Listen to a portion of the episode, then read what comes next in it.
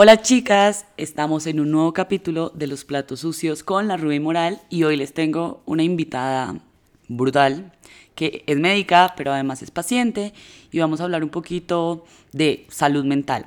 Es Mariana Jaramillo y yo voy a dejar que ella se presente como así dato curioso, chisme, las dos somos de Manizales, nos conocemos hace un montón de tiempo además, que es muy chistoso. Y como dato curioso, Caldas creo que es, si algo me corriges, es una de las regiones que más pacientes bipolares tiene en todo Colombia, porque hay algo como en la genética, bueno, eso no lo sé también, pero eh, bueno, aquí estamos, te doy paso para que te presentes, Mari, y nos cuentes un poquito de ti. Hola, hola, ¿cómo están? Bueno, mi nombre es Mariana, yo soy médica integrativa eh, y soy diagnosticada con bipolaridad desde el año antepasado. Eh, y les queríamos hablar un poco sobre todo el tema de salud mental, la importancia de la aceptación de la enfermedad y como algunas estrategias que se podrían tener para llevar mejor la enfermedad. Eh, bueno, Mari, yo te voy a contar, para introducirte, hacerte la primera pregunta. Eh, yo llevaba muchos años en psiquiatría, en psiquiatra, varios años yo me salí de la realidad eh, como una semana entera por las noches y ahí fue cuando yo dije, bueno, tal vez todo esto no es tan normal. Les voy a contar como rápido, yo acudí a un psiquiatra porque una vez estaba sola en mi apartamento en España y me desperté por la noche. Pónganle ustedes a las dos y media, tres de la mañana. Yo dormía en calzones en una de las ciudades más puritanas del mundo y en mi cabeza estaban robando mi cuarto. Había un montón de gente, yo veía a la gente robando mi cuarto. Entonces yo me salí de mi cuarto súper asustada, me fui por el pasillo a tocarle a todos los vecinos. Evidentemente los vecinos pensaron que yo estaba drogada o que estaba borracha o que había pasado algo. Nadie me abrió, siquiera nadie me abrió porque imagínense que yo les iba a decir que estaban robando algo, iban a entrar a la casa y no iba a haber nadie. O sea, me hubieran encerrado inmediatamente. Y cuando entré, eh, ya no estaban robando mi cuarto, sino que estaban robando la sala. Entonces yo me metí al cuarto, cerré la puerta, tiré todas las cosas que tenía contra la puerta, la cama, eh, el, escritorio que tenía, o sea, todo lo que encontré y abrí la puerta del balcón. Yo vivía en un piso como 15, una vaina así, y lo que yo pensé en ese momento fue como, si los ladrones vuelven, yo me tiro por el balcón. Yo no estaba pensando en tirarme como porque me iba a morir, yo pensaba en realidad que si yo saltaba, esa iba a ser una solución. Cuando yo me desperté, yo me acordaba en todo como en flashbacks, como si hubiera estado en una borrachera muy grande, yo no había tomado, yo no había metido nada, nada. Yo dije, bueno, pucha, me enloquecí. Me enloquecí, ahora sí la perdí del todo, chao. Me metí a buscar en Google, obviamente tenía esquizofrenia, me iba a morir en dos días, tenía un tumor en el cerebro y quién sabe qué. Y todas las semanas empecé a tener eh, las mismas, no de la misma forma, pero salidas de la realidad similares. Un día me desperté la puerta era de goma, el otro día me desperté y estaba encerrada en un tubo. Y cuando llegué era tanto el estrés que yo estaba viviendo que mi cabeza sencillamente, la forma que encontró en las noches, yo no estaba durmiendo, yo no estaba nada, fue salirse de la realidad. Más o menos esa fue mi historia. Empecé al, en el psiquiatra, eh, yo me diagnosticaron una depresión como crónica, yo perdí la movilidad de la mitad de la parte del cuerpo, eh, tartamudeaba, perdí un montón de peso, mm, no era capaz como de concentrarme mucho, dormía un montón, bueno, todo eso yo no hablaba, o sea, y cuando hablaba tartamudeaba un montón, y después eso me dio como un diagnóstico de estrés postraumático además, eh, y después de eso, bueno, fueron como tres años más o menos en el que dijeron como que era un trastorno bipolar. Yo cuando me metí a consultar, más o menos ya sabía porque yo sí vivía los subidones muy fuertes, muy densos, pero pues claro, el psiquiatra me decía, tienes que llegarme aquí en un subidón y yo en un subidón no voy a ir a un psiquiatra, pero por ningún motivo. O sea, si esa va a ser la forma general del diagnóstico, eso no va a suceder nunca.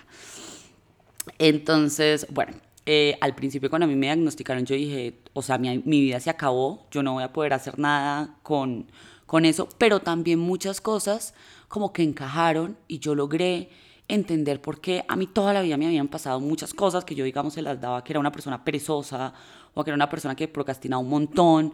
Lo que te contaba ahorita, para mí cumplir con una universidad fue un tema durísimo porque yo no soy capaz de cumplir horarios, no siempre tengo la misma energía y lograba y logré graduarme porque en los picos uno es altamente funcional, logra concentrarse altísimo y uno es muy bueno, exageradamente bueno.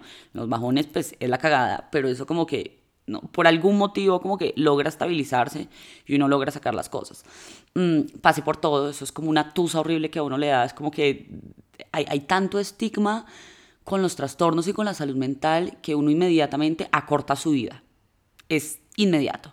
Dice como la única salida para esto es el suicidio porque yo no voy a ser capaz con esto, porque mi cabeza es imposible, porque entonces yo no puedo lidiar con personas, porque entonces yo nunca voy a poder trabajar.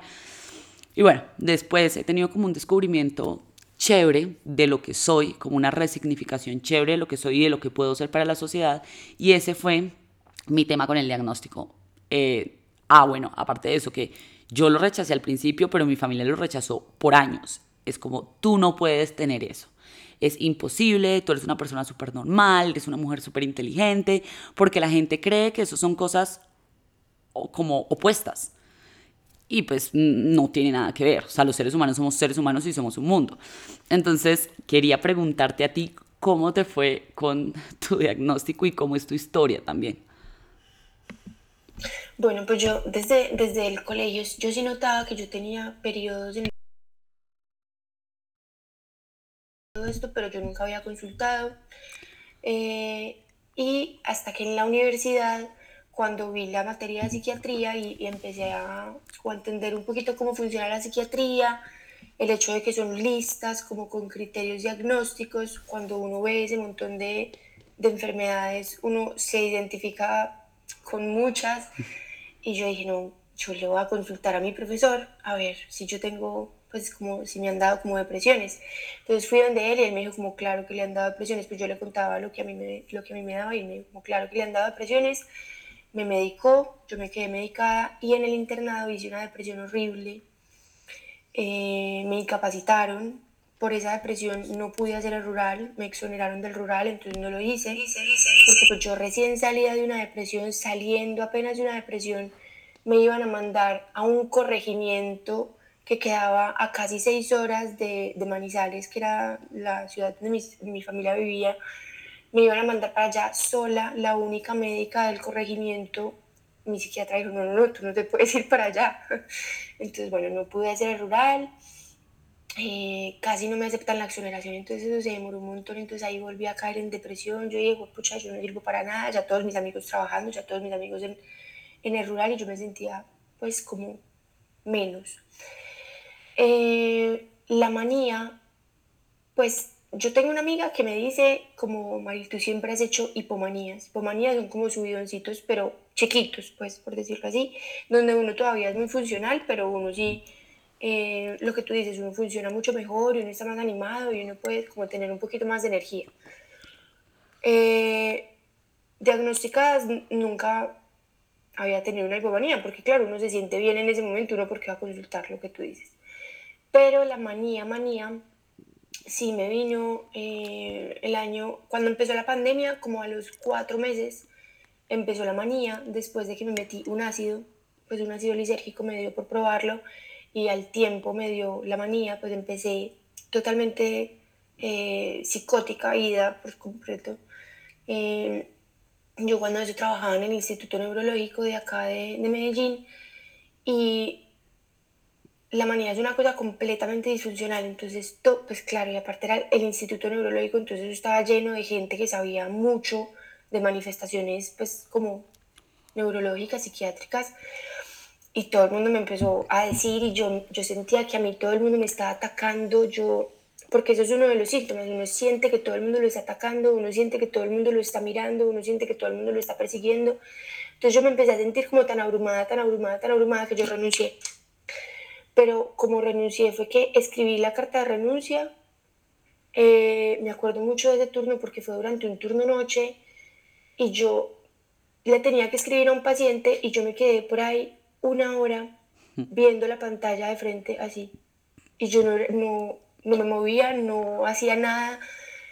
Y, y después de eso, de verdad fue una voz que me dijo, como, renuncia, tienes que renunciar tienes que renunciar y todo va a estar bien. Y yo, yo le hice caso a la voz escribí la carta, o sea, ni siquiera le escribí al paciente, abrí Word, escribí la carta de renuncia, la imprimí, la firmé.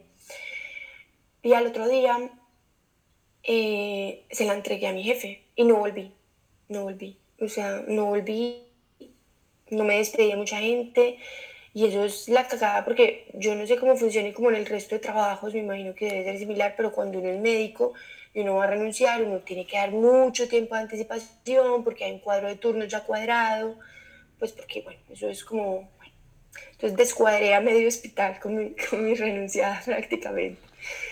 Eh, y la manía fue una cosa completamente disfuncional. Yo duré psicótica eh, más o menos dos, tres meses. Todo, absolutamente todo el mundo me decía, ve donde un psiquiatra, ve donde un psiquiatra. Y yo, que no, que no, que yo estoy bien, que yo no tengo nada, que yo nunca me he sentido mejor. Bajé 7 kilos de peso.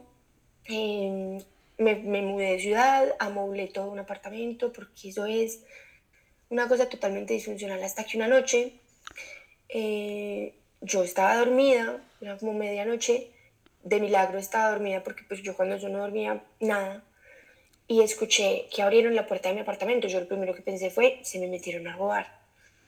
Pues no, había llegado mi mejor amiga y mi hermano por mí en una ambulancia a llevarme al hospital psiquiátrico a la fuerza porque ya llevaban dos meses diciéndome, ve donde un psiquiatra y yo lo único que hacía era ponerme más brava y más brava y más brava.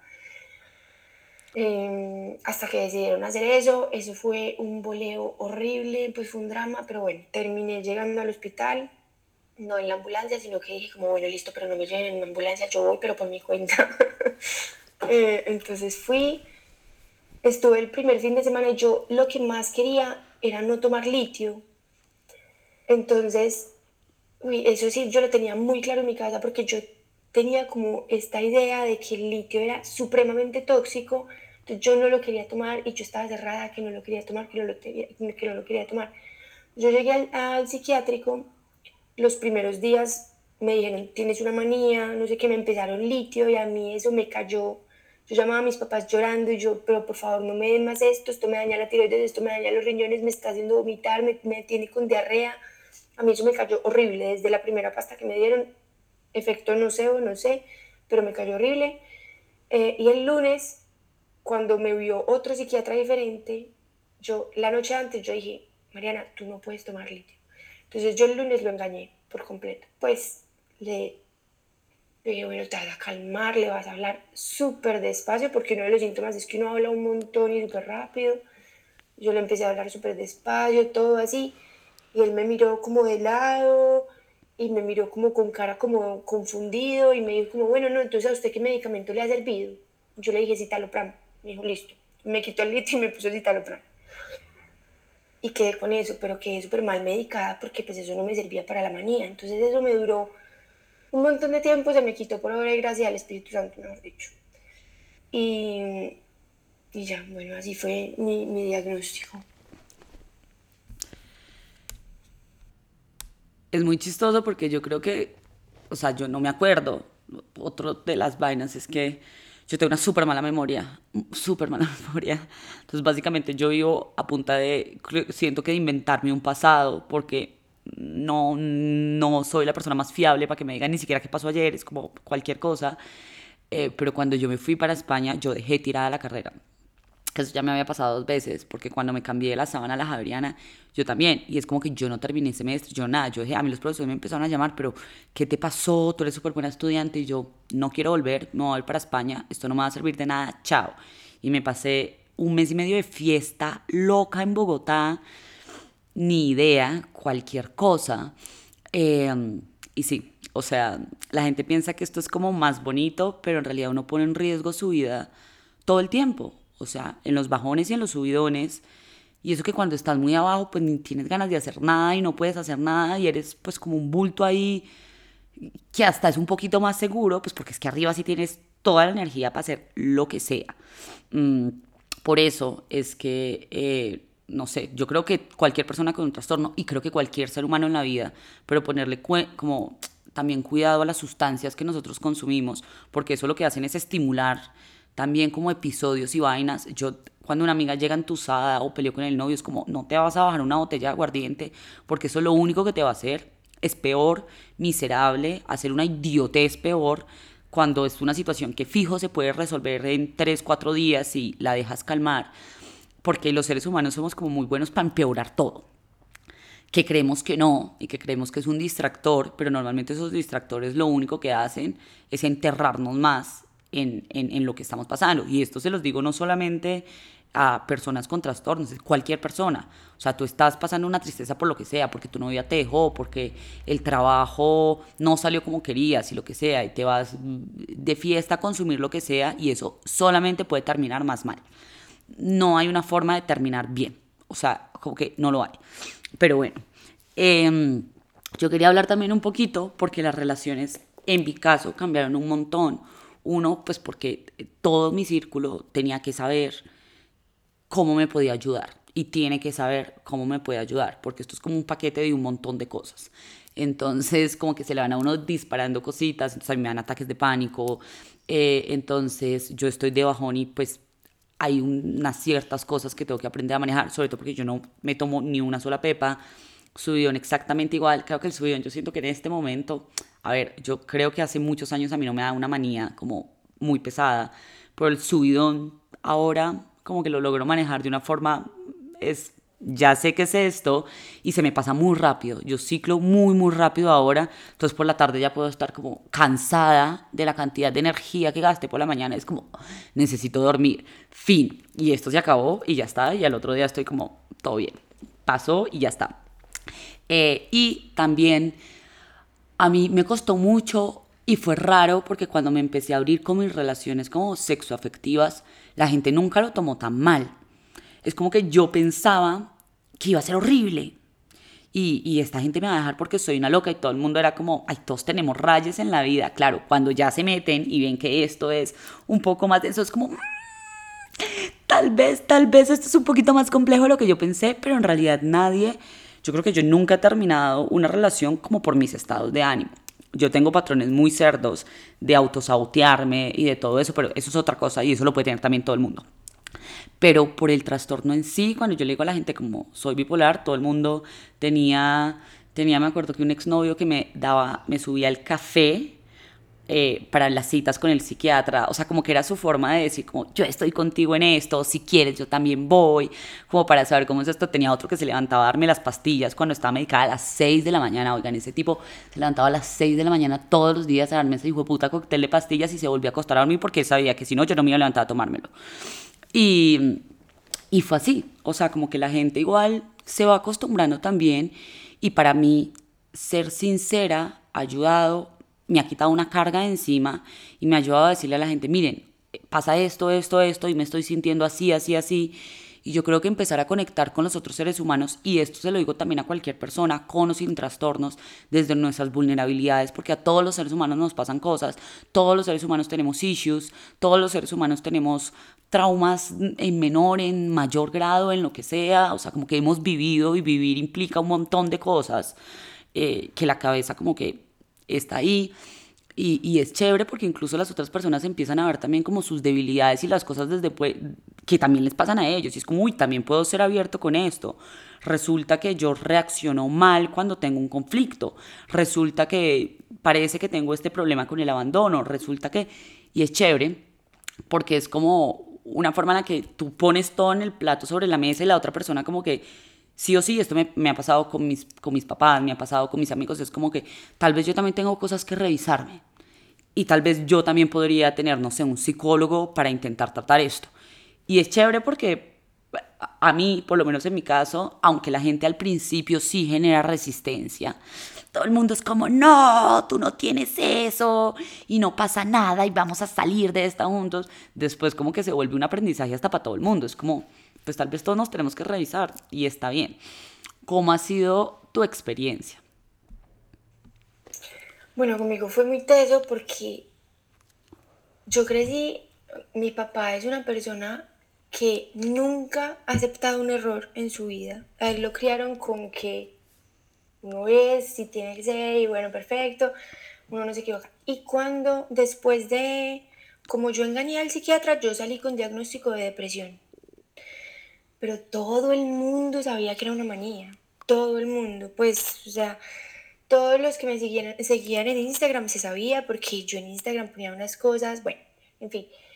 Pero yo me demoré casi seis meses en aceptar el diagnóstico. Yo no lo aceptaba. Entonces yo le decía depresión, yo le decía estrés postraumático, yo le decía de todos los nombres, pero yo nunca le dije manía hasta seis meses después. Seis meses, y yo a todos mis amigos les decía eso. Entonces yo hablaba con mis amigos, que pues muchos son médicos, y yo me justificaba de por qué yo había hecho tal y otra cosa. Y un amigo, me acuerdo, me dijo, uy, Mari, pero siempre te saliste un poquito de la realidad. Yo como, no, no, para nada, pues como súper orgullosa. Seis meses después, cuando yo dije, parece, ¿sabes qué? Sí tuve una manía.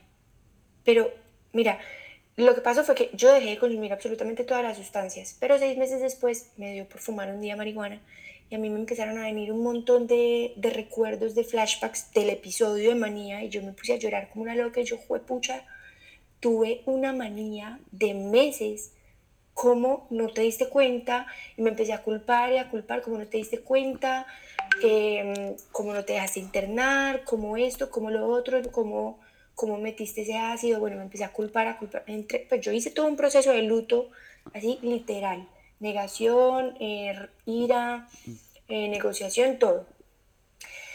Cuando por fin lo acepté, fue como si me hubieran quitado un peso de 10 toneladas de mi, de mi espalda porque le empecé a decir a mis amigos, ay, ¿sabes que Sí, hice una manía.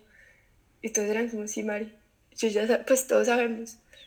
Y yo como, igual me quieres. Y es como, sí, claro, igual te queremos, igual te amamos, igual estamos acá pendientes de lo que pase, de lo que necesites. Y yo, te lo juro que yo nunca había entendido el concepto de amor incondicional hasta eso. Porque yo miro atrás y yo digo, pucha, mi familia cómo me aguantó, cómo me, pues para mí, yo nunca me había sentido tan amada mejor dicho, como en ese momento.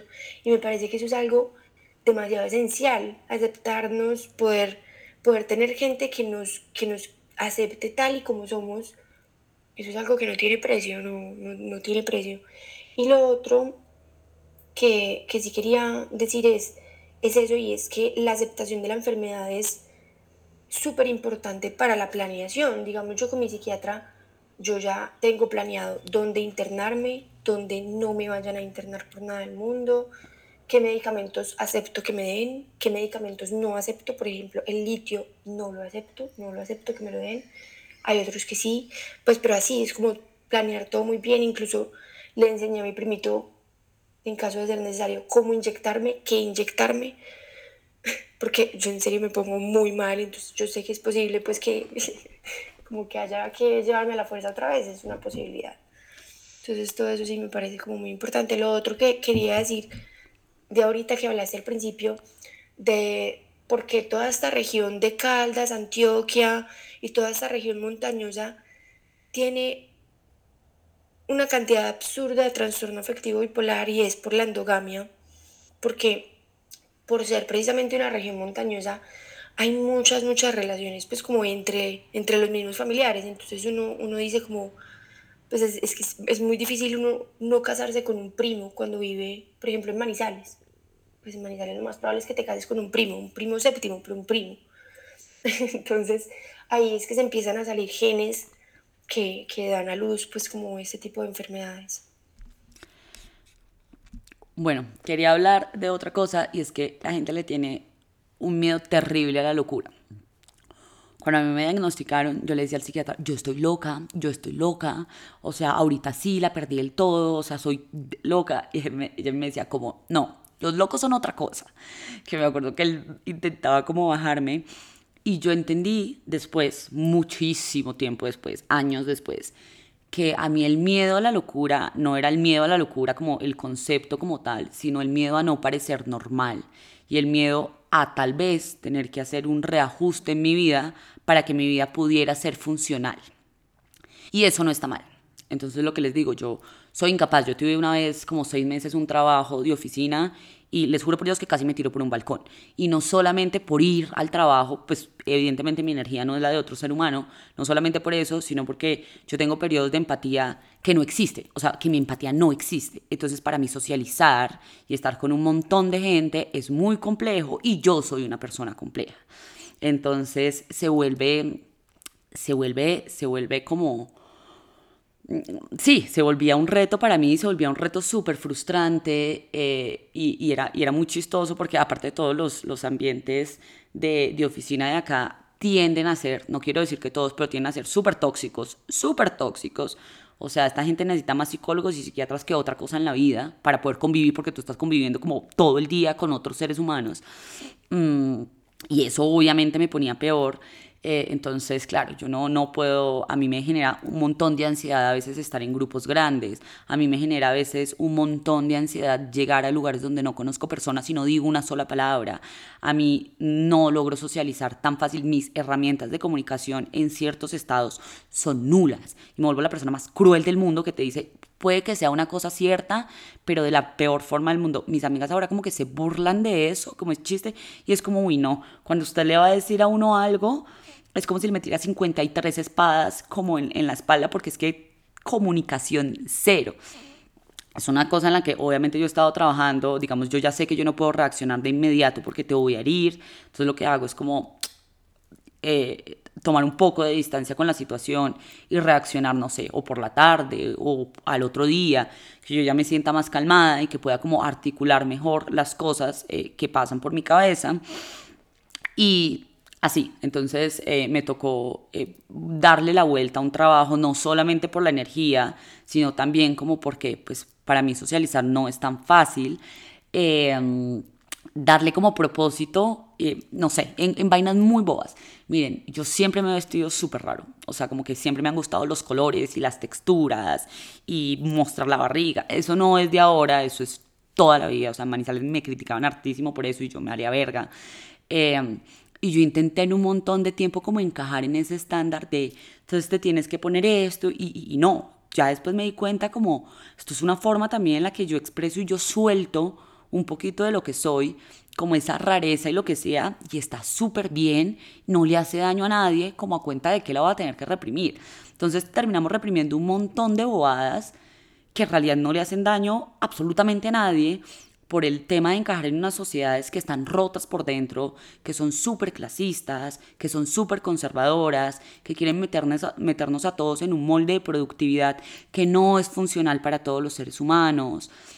Y que eso no quiere decir que nosotros no podamos ser seres humanos súper valiosos para la sociedad, que no podamos hacer trabajos brutales, que no podamos incluso estudiar. Yo es algo, yo me muero por volver a entrar a la academia porque yo soy una ñoña completa, pero yo sé que a mí el sistema educativo como está no me da, o sea, no me da, o sea, la cabeza no me da. Entonces es una cosa que me va a terminar frustrando 53 veces más que en realidad sacando algo de mí y poniéndome, digamos, en una posición de aprender.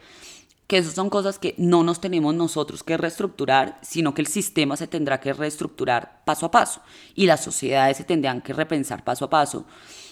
Yo en la TEDx que hice hace poquito decía como, o sea, eh, vamos a tener que empezar a hablar desde lo que estamos sintiendo. Hay un montón de gente ahora que está presentando ataques de pánico, que está presentando unos niveles de estrés gigantes, que está presentando unas depresiones abismales y es porque están intentando encajar en una vaina que no les funciona y no es gente con trastornos y no es gente con nada. La pandemia y nos dimos cuenta, yo creo que todo el mundo cayó en cuenta que cuando el amigo está muy triste, de pronto sí hay que ponerle atención porque todos nos empezamos a sentir solos, todos nos empezamos a sentir que no pertenecíamos, todos em, nos quitaron una vaina que es natural para el ser humano, que es poder salir a dar una vuelta y respirar aire puro porque eso descongestiona un montón. Nos quitaron la posibilidad de conectar de una forma física, que es muy importante porque los seres humanos somos seres humanos sociales y aunque yo tenga mis vainitas raras para poner en sociedad, para mí, mis amigos, mi familia, mi novio, mi perro, es una vaina súper importante. Y a mí me quitan eso y me quitan un pedazo de mano.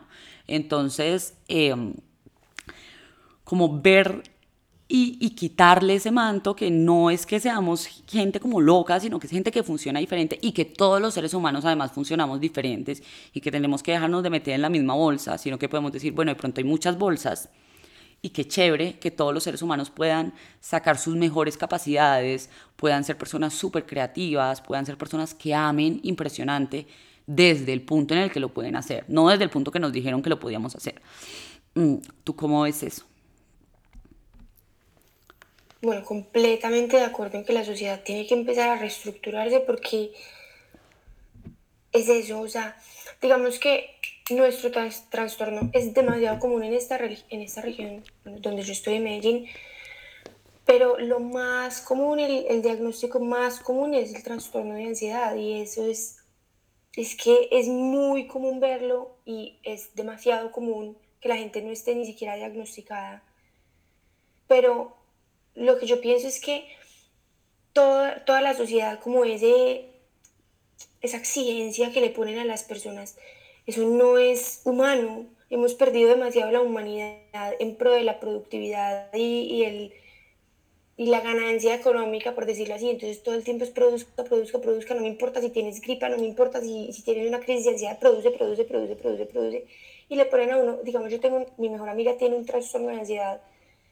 Y yo un día le dije como, es que no estás bien, tienes que parar. Y me decía, no puedo parar porque entonces me toca ir a la PS, pedir una cita, le ponen a uno mil trabas como para decir, hey, hoy no, hoy no puedo trabajar. Uno debería poder decir, hey, hoy no me siento bien, hoy no puedo trabajar eh, sin tantas trabas. Es que es una cantidad de trabas impresionante. Entonces, eso, los horarios de trabajo son completamente, pues eso, es muy duro para una persona con un trastorno los horarios de trabajo. Por ejemplo, a mí me da muy duro hacer noches y cuando volví a empezar a trabajar después de la manía, yo tenía un miedo a hacer noches horribles. Yo dije, empezar a hacer noches me va a descompensar, porque uno sabe que eso es como un factor de riesgo para tener una crisis, es, es hacer turnos noche. Una crisis no solo, no solo de bipolaridad, una crisis de todo, pues de depresión, de ansiedad, de, de esquizofrenia. No dormir te afecta al cerebro, entonces los turnos noche de verdad uno debería, pues los empleadores deberían ser mucho más conscientes con los turnos noche, no ponerlos tan seguidos, todas estas cosas, no solo somos los médicos, los porteros, todos los que trabajan en la noche. Em, bueno, eso como con respecto de, de, la, de la sociedad. Con respecto a las drogas, que me, me acordé que ahorita salió ese tema, yo creo que uno debe ser muy consciente y por eso me encanta el proyecto de Échele Cabeza, pero uno debe dejar a, que pare el consumo, eso no va a pasar. Eso no va a pasar y hay que ser realistas, eso no va a pasar. Pues es una utopía. Lo que hay que ser demasiado conscientes es consumir de una forma responsable y si tú ya sabes que en tu familia hay enfermedad mental, hay drogadicción, pues no te pongas a probar muchas cosas porque ya sabes que tú tienes unos genes que te van a poner susceptible a, esta, a esos mismos riesgos, ¿cierto? Entonces, bueno, ese era como un paréntesis de algo que, me acordé. Y Mari, como ya para ir finalizando, eh, una de las cosas que a mí me llega como por mensaje directo y todo esto es gente que le acaban de diagnosticar algo y la vida se le acabó. Y yo las entiendo porque a mí la vida también se me acabó por unos buenos años. Eh, y no, y es ver que somos personas que podemos ser altamente funcionales, a ver, yo no quisiera decir productivas, pero sí funcionales. Somos personas que podemos tener familia, somos personas que cuidamos un montón a los otros seres humanos. A mí darme cuenta y empezar en este proceso me, me llevó más al cuidado también de las personas que estaban a mi alrededor y a entenderlos y a verlos como desde otro lado. Em, somos personas que podemos hacer vainas creativas y que podemos encontrar que el mundo nos funcione de alguna forma. No les digo que es la panacea de lo más fácil del mundo, pero se puede hacer. Eh, ¿A ti qué cosas te han servido? Digamos, a mí me han servido mucho tener y saber como que la red de apoyo está ahí para mí cuando pase como cualquier cosa. Y la red de apoyo de pronto no siempre es la familia, porque hay muchos, digamos, papás que son muy cuadrícula para eso, pero tener una o dos personas que, que puedan cuidarlo a uno, que puedan saber qué hacer como en un momento, está súper bien. A mí yo no soy la persona más juiciosa con el ejercicio, pero hacer cualquier tipo de movilidad en realidad me sirve. Lo que yo te decía ahorita, marica, a mí cualquier persona que tenga un trastorno debería adoptar un animal. Porque un animal te da, uno, una responsabilidad, te tienes que parar de la cama. Cuando yo tenía a mi perrito, a Humberto, el que está ahorita con mis papás, eh, como en, en mi casa y yo estaba pasando como por unos episodios depresivos horrorosos, Marica, ese perro por lo menos me levantaba todos los días porque yo lo tenía que sacar, porque yo lo tenía que alimentar y porque son animales que siempre te están dando afecto, como independientemente que. Y eso, eso a uno le da como una perspectiva incluso de la vida muy diferente. Saber que hay algo, que hay alguien que depende de ti también para vivir, pues pucha, eso sí lo amarra a uno un poquito como como a la existencia y a intentarle todos los días y a ensayar y a mirar, pucha, cómo salgo de este hueco. Mm, y bueno, en este momento también eh, yo me metí a los libros 100%, me di cuenta que me funcionaba a mí, a mí no me funcionan las medicinas, que es lo mismo que tú dices, o sea, y que también lo tengo hablado con mi psiquiatra, en el momento en el que yo caiga una, en una crisis, la única forma será moverme para allá, porque no habrá otra forma de sacarme a flote, si no es primero como bajándome y tranquilizándome y todo eso.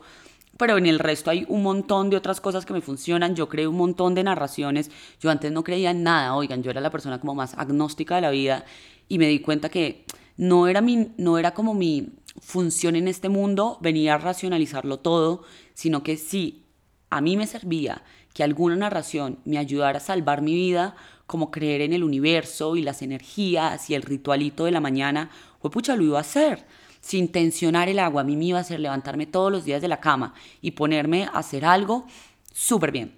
Y yo sí las invito a que busquen, todos los seres humanos somos un mundo y para cada ser humano puede ser una cosa diferente, pero crear una narración que le sirva a uno a vivir, a soportar la, la existencia y a tener esperanza de que la vida mejora y que uno sale del hueco y que todo eso ayuda. Y esas son como las cosas como principales, yo creo, que a mí me han servido un montón, aparte de la terapia, porque para mí la terapia es la cosa más fundamental que existe en la vida. O sea, yo mando a todos los seres humanos a terapia, a todo el mundo, independientemente de es como ve a terapia, por favor, tú necesitas hablar con alguien más y sobre todo porque como que nos dijeron que nosotros nos teníamos que echar en la espalda todo y no es verdad. O sea, hay un montón de gente que está dispuesta a ayudarnos, como y a decir como, como ven, de pronto yo te cojo la mano y salimos de esta. Entonces, no sé cuáles han sido como tus mecanismos salvavidas eh, para atravesar todo esto. Bueno, lo de la mascota 100% me parece súper importante, porque aparte ellos saben, ellos saben cuando uno está bien, cuando uno está mal. Mi gato durante la manía solo se escondía en el closet, no salía pero cuando estoy deprimida solamente es encima mío, me ponen las patas, bueno, las mascotas 100% de acuerdo.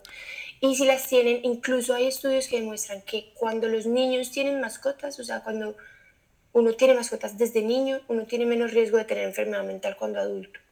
Entonces, si tienen niños, compren pues, adopten mascotas.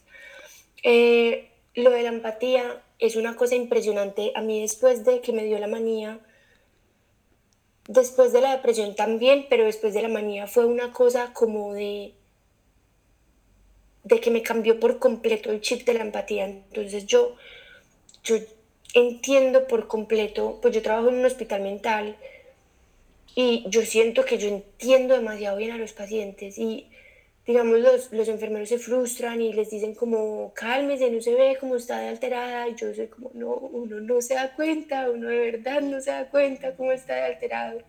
Uno, de verdad, eso es parte de la enfermedad.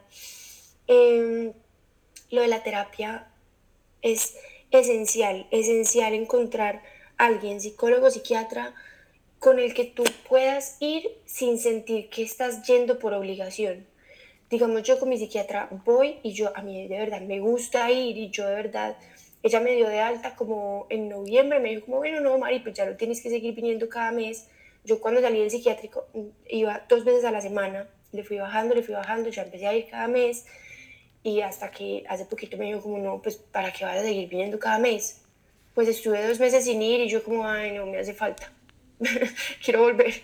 Pues pero, pero porque de verdad yo siento que yo voy y me descargo un montón de cosas y ella me ayuda a cambiarle la perspectiva un montón de cosas que yo veía gigantes y ella me le cambia la perspectiva y me dice como no, pero mira, no es tan grave. Fue, o sea, cambien 18 mil veces de psiquiatra si es necesario, de psicólogo, hasta que consigan uno con el que de verdad sientan que se pueden abrir del todo, que, que es casi como su amigo, pues, que es como un amigo profesional.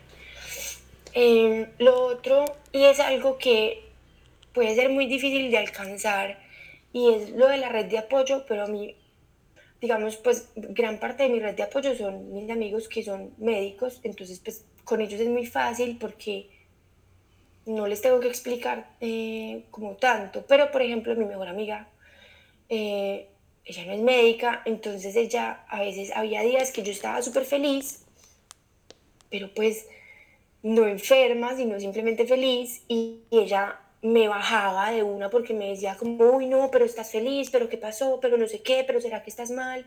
Y yo, no, no, no, pero tampoco. Entonces es como encontrar ese equilibrio entre que estén pendientes de que uno no esté mal, pero pues tampoco que lo hagan sentir a uno enfermo todo el tiempo, pues porque eso tampoco, esa tampoco es la idea, o sea, es encontrar ese equilibrio. Entonces ahí viene una recomendación que a mí me encanta que lo hagas en redes porque de verdad que fue mucha parte gracias a ti que yo pude como llegar a ese nivel de, de aceptación y decir como, bueno, listo, tengo esto que importa. Eh, y es leer, informarse. Si tienen un familiar con trastorno de ansiedad, entonces léanse un libro sobre trastorno de ansiedad. No tiene que ser un libro científico, puede ser un libro autobiográfico de alguien que también tenga trastorno de ansiedad y cuente sus historias para poder entender mejor a la persona, porque de verdad que uno aprecia demasiado eso, uno aprecia demasiado poder tener gente que por lo menos lo entienda un poco más a uno. Entonces eso es me parece súper importante informarse sobre su diagnóstico y sobre el diagnóstico de los familiares, de los amigos. Digamos, yo el primer libro que me leí después de, de por fin aceptar la enfermedad se llama Una mente inquieta y es una psiquiatra que tiene trastorno afectivo bipolar también y le empezó durante la residencia de psiquiatría. Em, y yo, yo, ella contaba su historia y yo me moría de la risa porque yo sentía como si estuviéramos al frente teniendo una conversación y ella contándome sus crisis y yo contándole sus crisis y que podríamos llorar, gritar, reírnos juntas, porque de verdad son crisis. Yo me acuerdo de cosas de mi manía y a mí me vienen 18 mil sentimientos y es muy difícil que alguien que no haya vivido una manía me pueda entender, porque la gente cree que es excusa, la gente muchas veces cree que es algo comportamental, como, hey, compórtate, no, es que eso no funciona así, es que es algo neurobiológico, es algo que uno no controla, es algo que uno no escoge. Em, entonces sí, sí me parece súper chévere que, que, uno pueda leer y, y, tratar de entender mejor como, como al otro. Eh, lo otro de qué hago entre las crisis como para prevenir una nueva crisis, lo del sueño es esencial, mm. pues esencial dormir bien, tener una buena higiene del sueño.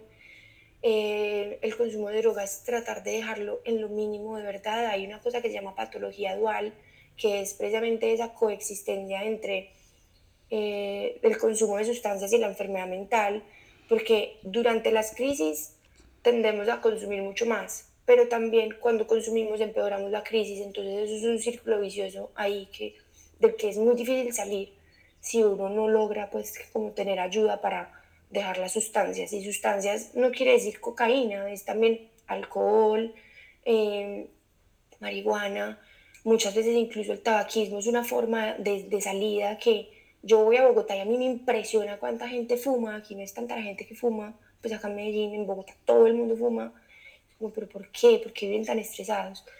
Y lo otro es la alimentación. Uno, no cree, pero de verdad que yo cambié por completo mi alimentación después de la manía, porque empecé a leer mucho sobre el eje intestino-cerebro y yo dije, yo no puedo seguir tomando, pues comiendo malteada con papitas, pues no, no debo, a veces puedo, pero, pero mantener el cerebro lo más sano posible es súper importante y eso es una de las formas de, de hacerlo. Bueno, Mari, yo tengo otro, otro libro. Miren, es un libro buenísimo. Creo que en Colombia no se consigue, pero busca libre, les trae lo que sea. Y se llama La locura como superpoder. Yo leí ese libro hace poquito y me pareció hermoso, de una psicóloga también, y que lo que ella quiere llegar al final es, todos tenemos nuestras cosas, y si empezamos a mirarnos como que todos tenemos nuestras cosas y que todos podemos conectar de nuestras desde nuestra vulnerabilidad, tal vez esto se vuelva un poco más amable. Eh, bueno, yo te quiero dar las gracias por estar aquí compartiendo este espacio. Oigan, teníamos intentando grabar este podcast como seis meses ya. Tuve una pequeña falla técnica, espero que no se vayan a quedar sordos, pero es que apenas estoy intentando como eh, esto. Y bueno, no sé si les quieres decir algo para despedirte. Muchas gracias por acompañarnos en este capítulo.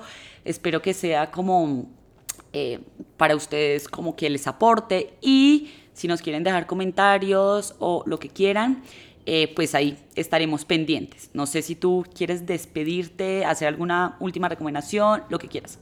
Y nos puedes decir tus redes sociales, por fin. Eh, yo igual las voy a dejar eh, como aquí en la descripción, pero pues si no las puedes dejar, buenísimo. Bueno, súper, no, muchas gracias. Me encanta hablar de este tema. Quisiera de verdad hablar mucho, mucho de él hasta que se normalice del todo.